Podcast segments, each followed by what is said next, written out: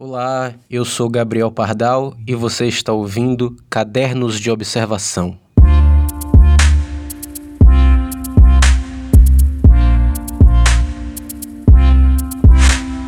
Existe uma questão muito forte entre os artistas que é a tal da musa inspiradora.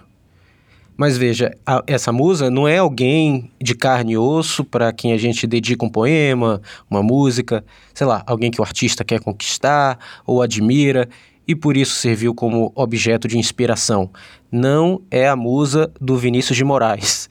Não é a garota de Ipanema que vem e que passa. Não, a musa do ou da artista não é uma pessoa, não é uma, um objeto concreto, é uma entidade que coloca o artista, a artista, em um estado de espírito capaz de criar, inspirado. A concepção da musa veio, como muitas das outras coisas, da mitologia grega. Eram nove musas, nove filhas de Mnemosine ou Mnemosine, que significa memória, filhas de Mnemosine e Zeus. Existia uma musa para cada área da criação artística e científica. Musa da poesia, da música, da dança, da história, da astronomia, etc. O templo das musas era o museion, termo que, aliás, deu origem à palavra museu, que é um local de cultivo, preservação e exposição de artes. Segundo a mitologia, as musas eram jovens, alegres, festivas, vieram, vieram à Terra para hum, sussurrar ideias criativas nos ouvidos dos mortais. Aí, se esses mortais conseguissem ouvir essas ideias criativas, produziriam obras maravilhosas que despertariam admiração. Quem não era visitado pelas musas acabava não criando nada. Bom, eu não gosto, eu particularmente não gosto dessa palavra musa. Primeiro, porque há uma carga simbólica no que se supõe ser o feminino. Na sua origem, a musa é uma divindade feminina, sedutora, misteriosa, sinuosa, eternamente jovem, doce, porém não dá muito para confiar nela. E de repente ela traz inspiração para os homens criarem. Percebe o machismo? Em um dos contos que Neil Gaiman escreveu nos quadrinhos Sandman, tem a história de um escritor em crise criativa que compra a musa Calliope, que é a musa da poesia épica. Ele a mantém como refém em sua casa e consegue inspiração para escrever um romance de sucesso atrás do outro. O problema é que a musa inspiradora desperta os mais abomináveis instintos no escritor além de mantê-la presa, enclausurada, ele a estupra. E ao final da história, o escritor acaba pagando caro por seus atos.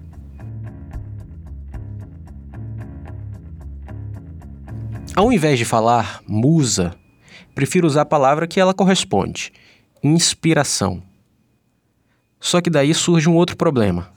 A palavra inspiração ah, tá muito gasta, né? É, mal entendida, e também coloca o trabalho artístico nesse lugar que a gente já sabe que não representa, né? Quero dizer, tipo a, aquela famosa frase: genialidade é 1% inspiração e 99% transpiração. É meio que a verdade, é meio o que acontece. Muitos escritores já disseram que não se deve contar com inspiração para escrever, porque Escrever é um trabalho como qualquer outro. Escre não só escrever, né, mas, uh, sei lá, qualquer prática artística exige dedicação, prática, rotina e disciplina. E deve-se duvidar daquilo que é colocado no papel como um jorro inspirado, assim, ai, do artista. Veio, baixou, captei e produzi isso daqui. Não, porque é necessário realmente que essa massa é, de palavras descanse, seja revista, revisada para evoluir. Eu, por exemplo, tenho para mim, e gosto inclusive de, de pensar assim, que escrever é revisar, e não aquele momento que você está lá datilografando palavras. Dito isso, como fazer para manter e alimentar a inspiração?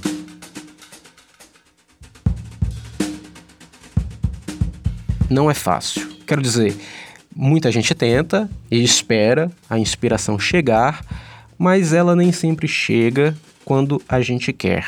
Se ficarmos esperando a inspiração, a inspiração para poder trabalhar, talvez esperaremos tempo demais. E é possível que, com o tempo, ela comece a demorar cada vez mais para voltar. Certa vez eu li uma coisa do Chico Buarque, acho que foi no livro Estorvo, que é o seu primeiro livro, onde ele diz, ele escreveu que a inspiração é como o sono que chega.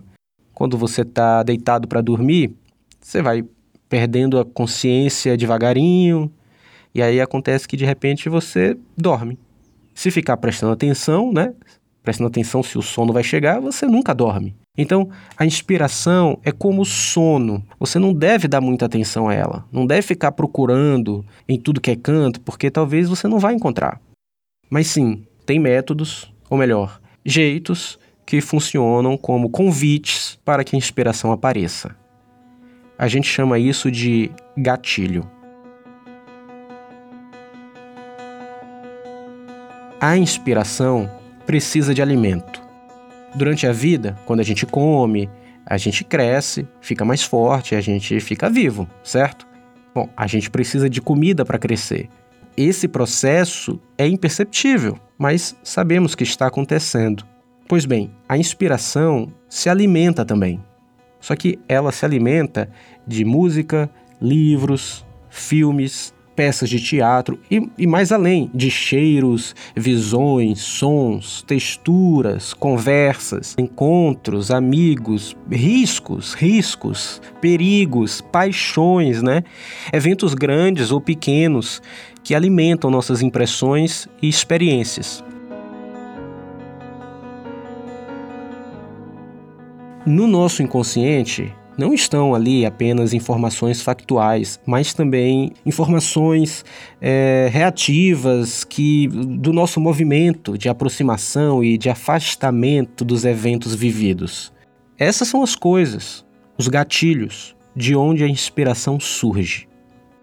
Com o tempo, esses eventos vão se tornando um arquivo pessoal ao qual podemos voltar quando quisermos.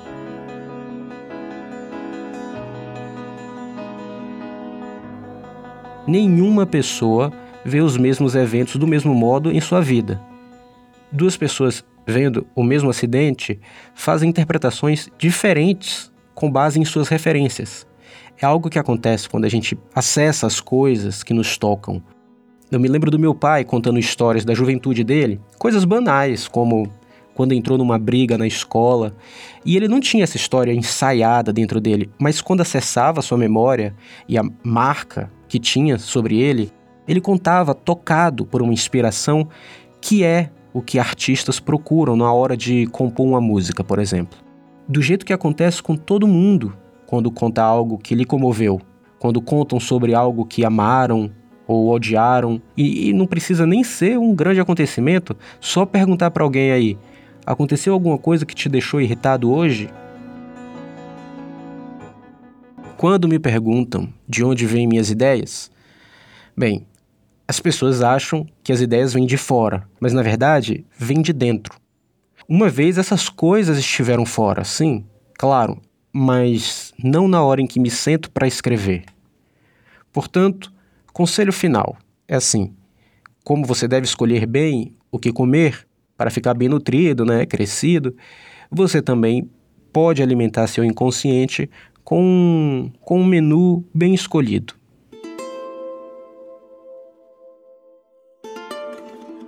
Ler poesia todos os dias da sua vida. Poesia é bom, porque exercita músculos que não são utilizados sempre. Poesia expande os sentidos e pode te manter consciente das coisas, do, do seu nariz, do seu olho, né? da sua língua, outras coisas, enfim. Ouça música.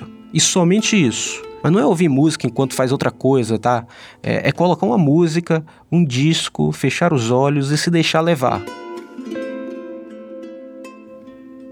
Esteja sempre lendo um livro. Não precisa ser um clássico, não precisa ser um romance enorme, pode ser um livro de contos, pode ser um ensaio, pode ser. Não precisa ler 30 páginas por dia, mas tenha um livro como companhia e que você caminhe com ele, porque um livro aumenta as formas e o tamanho do mundo. Tem mais, muito mais coisas que você pode fazer para manter e nutrir o estado de inspiração acordado e vivo. Você vai descobrindo isso, cada um tem o seu. E é isso. Não é musa, não é entidade, não é uma inspiração mágica que vem, é mais como um, um velejador que está em alto mar, observando o vento e sabe como se utilizar dele para chegar onde ele quer.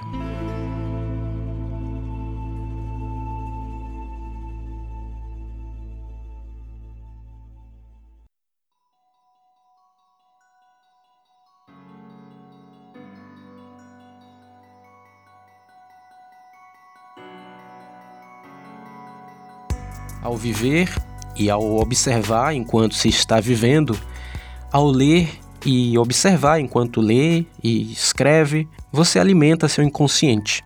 A inspiração vem. Boa viagem e boas criações. Chegamos ao fim de mais um episódio do podcast Cadernos de Observação para acompanhar as novidades das coisas que venho criando há hum, 300 milhões de anos, basta acessar gabrielpardal.com. Inclusive, pode assinar a newsletter que tem o mesmo nome deste podcast. É tudo de graça e com graça. Obrigado pela companhia e beijo no abraço.